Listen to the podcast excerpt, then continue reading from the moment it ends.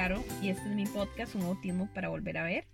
Como lo prometido es deuda de la, del episodio donde les hice un resumen de la actividad de maternidades diferentes, quedó pendiente una segunda parte donde iba a compartir el espacio con Rebeca, con mi hermana, la cual participó en esa actividad también como psicóloga y nos hizo un aporte súper bonito y entonces quería invitarla. Valga decir que es la primera vez que intento compartir el micrófono. Eh, se supone que en, temas técnicos del podcast, cuando usted tiene otro invitado, tienen una grabadora y hacen como un... Después se unen los audios o yo qué sé qué, es. La cosa es que eso no lo tengo en este momento y lo que tengo es un micrófono. Y aparte, para sumar, ¿verdad? Solo chascos. Eh, la computadora, los podcasts, los, podcasts los grabo en la computadora y hoy decidió reiniciarse y no me acuerdo la contraseña de inicio, así que bueno, hoy estoy con el teléfono, no sé cómo ir a quedar, todo puede pasar, pero bueno, por aquí entonces tengo a Rebeca, que Rebeca. Hola a todos, pues espero que no salga tan mal como Carlos lo está diciendo y que se entienda por lo menos el mensaje con mucho cariño. a mí siempre me gusta hacer como introducciones un poco dramáticas, pero, pero así, así las cosas cuando ya uno no tiene tantísimas expectativas de lo que puede ser, eh, porque ni siquiera sé qué, qué, tan duro, qué tan bajo puede sonar, eh, con esas, con todas esas eh, aclaraciones previas y con todos los perros del condominio sí, perritos, eh, de fondo, yo creo que ya podríamos, podríamos iniciar. En la actividad de, maternidades diferentes, uno de los puntos que quisimos desarrollar y que en realidad fue el eje de la actividad fue validación de emociones. Como les contaba en, en el episodio, que es el episodio 6, que se llama así, resumen de la actividad de maternidades diferentes. Si no lo han escuchado, pueden ir eh, igual al link donde, que está en la página del Instagram. Eh, ahí pueden accesar y ahí sale el episodio, bueno, el último que es el episodio 8, ahorita, pero ahí pueden accesar igualmente al episodio 6 para que oigan el resumen de, de esa primera parte que fue la actividad que realizamos todas las que, las que participamos, cómo compartimos nuestras emociones y bueno, posterior a esa primera parte, Rebe nos compartió esta otra, este otro aterrizaje un poquito más, más técnico, tal vez, de, de, de qué es en sí la validación de emociones, visto tal vez desde, desde la psicología. Voy a cederle el, el micrófono a mi hermana. No sé, habla un poquitito, muy, muy, muy rápido. No sé qué tan poquito vamos a durar, pero vamos a ir tratando como de modular y ver si nos sale hacerlo como, como una conversación. De acuerdo. Gracias, Caro, por esa introducción. Y quiero empezar diciendo que, expresándole a mi hermana también por acá, el agradecimiento por haberme permitido ser parte de esta actividad, que a pesar de que fui a compartir un poquito mi conocimiento, yo fui la que más aprendió, creo, estos espacios me parecen que son encuentros muy ricos de, de construir conocimiento y, desde el cariño y la empatía. Entonces empezamos por ahí. Me recuerdo que cuando iniciamos la actividad les preguntaba yo a todas las chicas, todas las mamás, que a qué les suena validar. También ustedes que están ahí escuchando, cuestionenselo.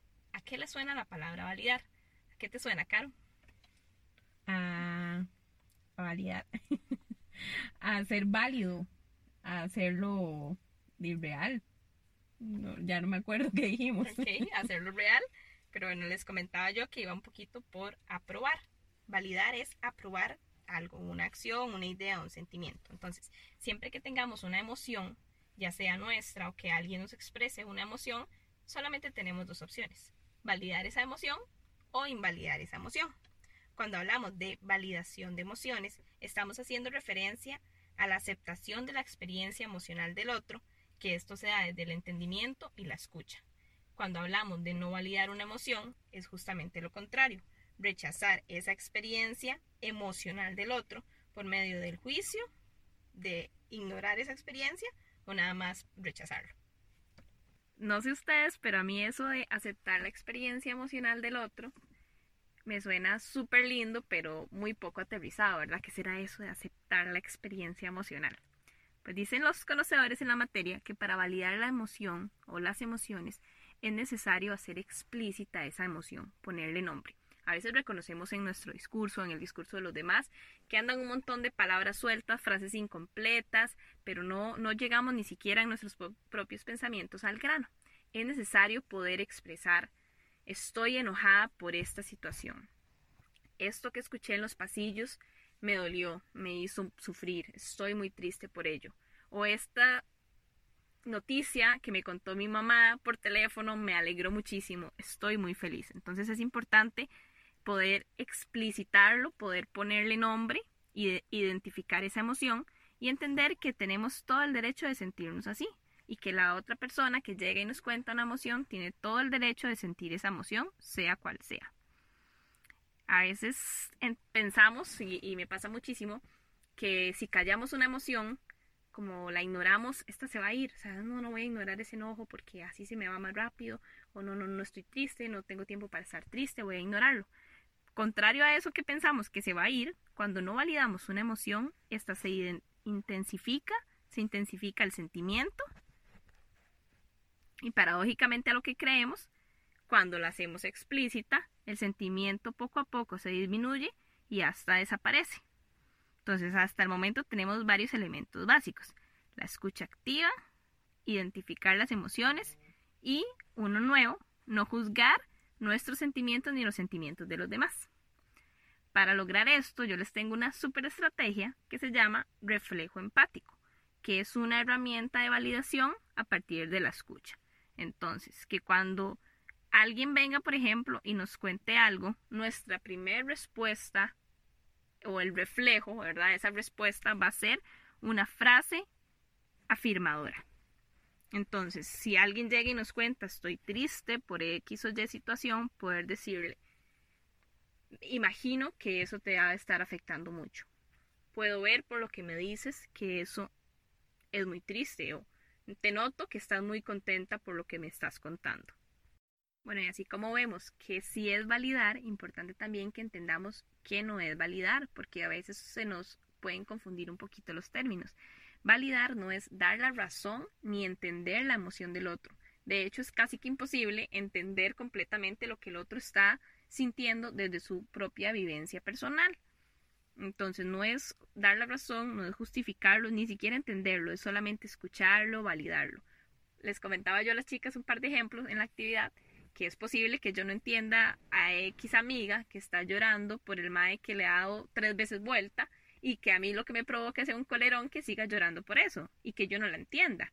Sin embargo, puedo validar su emoción y decir, apoyarla, escuchar y decir, pensar de que desde su experiencia esa es una situación sumamente difícil, ¿verdad? Que le genera muchísimo sufrimiento.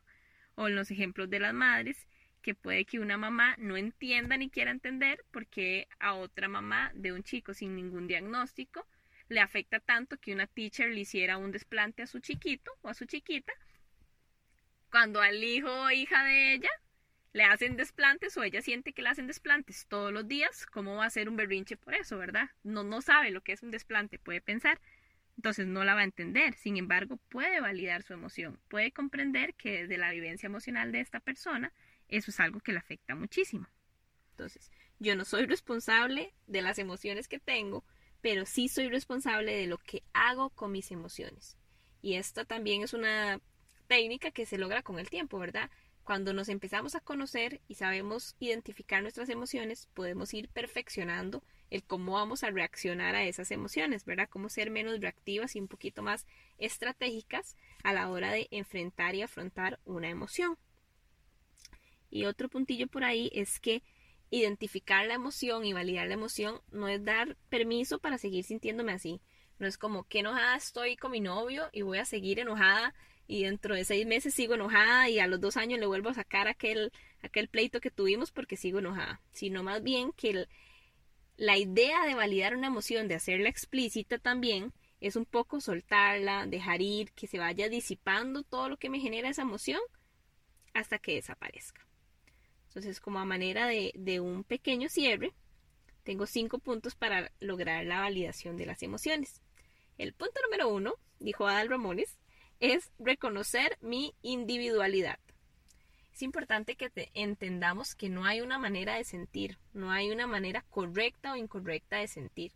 De hecho, muchas veces cuando nos hace ruido la manera en que el otro siente o en que el otro le afectan las cosas, no es que él está sintiendo mal, sino que yo desde mi experiencia emocional lo viviría esa situación de una manera tan diferente que me escandaliza un poco la vivencia del otro. Entonces también practicar hacia los demás la tolerancia y hacia nosotros mismas. O sea, no hay una manera de sentir. Cada uno desde su individualidad va a sentir diferente y eso está bien. El segundo punto es evitar el engaño de la empatía. La empatía es una palabra preciosa y realmente lograrla es, es un reto y es muy bonito sentirse en espacios seguros y empáticos que se puede lograr hasta cierta medida, pero la empatía en, una totalidad es una utopía, porque nunca vamos a saber exactamente cómo se está sintiendo el otro. Entonces, evitar el engaño de que yo soy súper empática y todo el mundo tiene que ser empático conmigo y andamos por la vida por ahí exigiendo un poquito empatía que la otra persona no me puede dar, que eso no significa que no me vaya a respetar o que no me vaya a escuchar, sino que exigir una comprensión total de lo que yo estoy sintiendo cuando muchas veces ni siquiera yo misma lo entiendo, es complicado. Entonces, ni exigirnos a nosotros mismos entender al otro cuando tal vez ni el otro por sí solo puede entenderse. Entonces, evitar un poquito este engaño e intentar desde la conciencia y desde las posibilidades de mi realidad esta empatía. Punto número tres sería aceptar la forma en que vivo y siento mis emociones. Aceptar que a veces soy insoportable, que a veces soy llorona, que a veces me enojo por todo o que exploto de felicidad. Entonces aceptar que la forma en la que vivo y siento mis emociones es también una forma sana, empezar a conocer cómo vivo esas emociones, cómo las puedo sacar y, y aceptarlo, aceptarlo y trabajar sobre eso. En el punto número cuatro les preguntaba yo, les decía que levantaran la mano las controladoras, yo de primera levanté la mano y, y todo mal con nosotros en ese aspecto, porque este cuarto punto dice evitar el control, la justificación y la represión. No podemos controlar nuestras emociones. Entre un millón de cosas que no podemos controlar en la vida están nuestras emociones. Entonces, importante desde ya soltar, o sea, desde ya aprender que habrán cosas que se pueden controlar, pero el cómo nos sentimos no. El cómo reaccionamos y cómo enfrentamos la emoción, sí, pero el cómo nos sentimos no. Entonces es un poquito más bien aceptar en evitar la justificación, esto que les decía, ¿verdad? No me puedo andar justificando mis acciones porque tengo ese sentimiento. No voy a andar justificando que le grité al esposo, al novio, a los compañeros de trabajo porque me siento de esta manera, sino que realmente reconocer esa emoción y identificar una manera razonable de cómo reaccionar a ella y evitar la represión que es un poquito lo que les comentaba antes de cuando no se valida o se acalla una emoción, el cuerpo lo saca. Casi que todas las, la mayoría de las enfermedades son psicosomáticas, entonces lo que no decimos, el cuerpo lo va a gritar. Entonces ahí sí, bienvenida a las migrañas, bienvenida a la colitis, la gastritis, todo tipo de enfermedad que termine en itis, el estrés, el insomnio, la depresión, etc. Entonces la represión reprimir emociones es lo peor que le podemos hacer a nuestro cuerpo y a nuestro bienestar integral. Y el último paso se llama así, pequeños pasos para desengancharme de la emoción. Entonces se subdivide en expresar de manera asertiva, y asertiva no es agresiva, ¿verdad? Importante que entendamos que es directa, honesta y correcta. Expresar de una forma directa, honesta y correcta nuestras emociones. El segundo puntito sería identificar la emoción para evitar que me haga accionar irracionalmente. Las emociones pueden ser muy irracionales. Puede que no tenga ningún sentido que yo me sienta así o yo me vea afectada de esta manera. Sin embargo, mis acciones no pueden ser irracionales porque vivo en una sociedad, me debo también a unas normas. Entonces, necesito acción, que mi accionar sea consecuente con mi diario vivir, con la vida que tengo de un ser adulto. Entonces, para ello tengo que identificar la emoción y evitar este accionar irracional.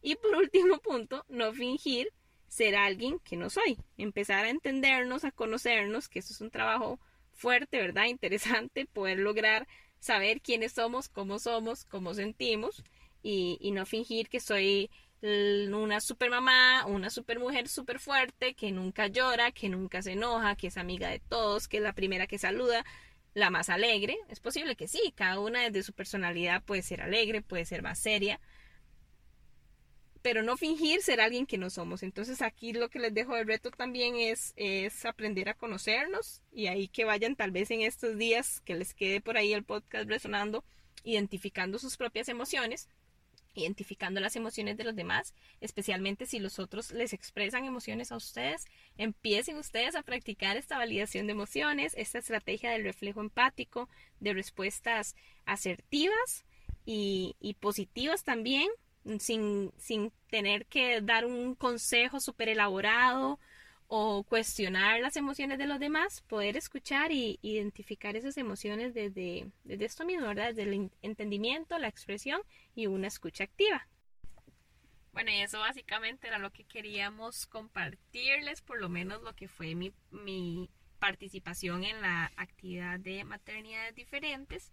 Y reitero, muy agradecida con Caro por este espacio. Ahí hablé un poquillo como corriendo y como dijo Caro, súper rápido. Ojalá que, que se haya entendido el mensaje, que es un tema súper importante, que lo hablemos y que empecemos a quitar estos tabúes, ¿verdad? Y hablar de este tipo de, de temáticas que nos hace tan bien a la salud mental y a llevar pues muchos procesos en nuestra vida. Entonces esa sería mi intervención y le paso el micrófono a Caro yo les estaba, les estaba comentando ese día y les he contado también a varias amigas que en la actividad de maternidades diferentes, curiosamente, o más bien eh, se, se, ha evidenciado que es una necesidad validar emociones para, para toda la población, pero muchas amigas que no son mamás me han dicho, mmm, qué chiva, a mí me gustaría participar en eso.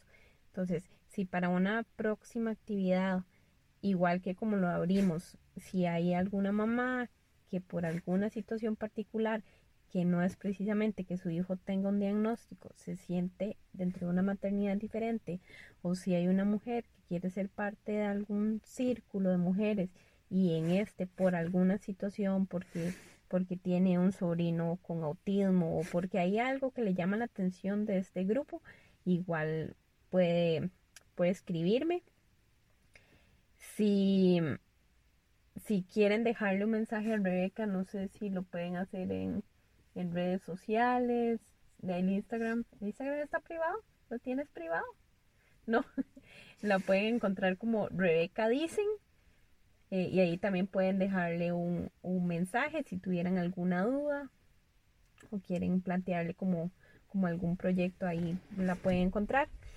Y igual la página del, Instagram del podcast, que es un autismo para volver a ver, y en mi blog personal, que es volveme-a-ver, también pueden, pueden escribirme. Y si quieren estar más pendientes o dejarnos sus datos para, una para un próximo evento de maternidades diferentes, ahí mismo lo, lo podemos estar hablando.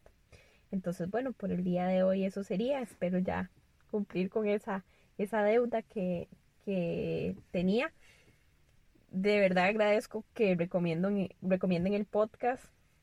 Hoy me llegó un mensajito como, como muy bonito de una mamá que no conozco, pero que se sentía identificada. Había hecho un maratón de todos los, de todos los episodios y la verdad eso me, me llena de, de felicidad y siento como que el propósito que era compartir desde una situación que pareciera como como muy difícil o que nadie me entiende, desde un abordaje, desde la conciencia, de verdad que puede tocar el corazón de muchas personas y tal vez puede de cierta forma aliviar la carga. Entonces ya saben, recomienden el podcast, espero que estén muy bien y chao.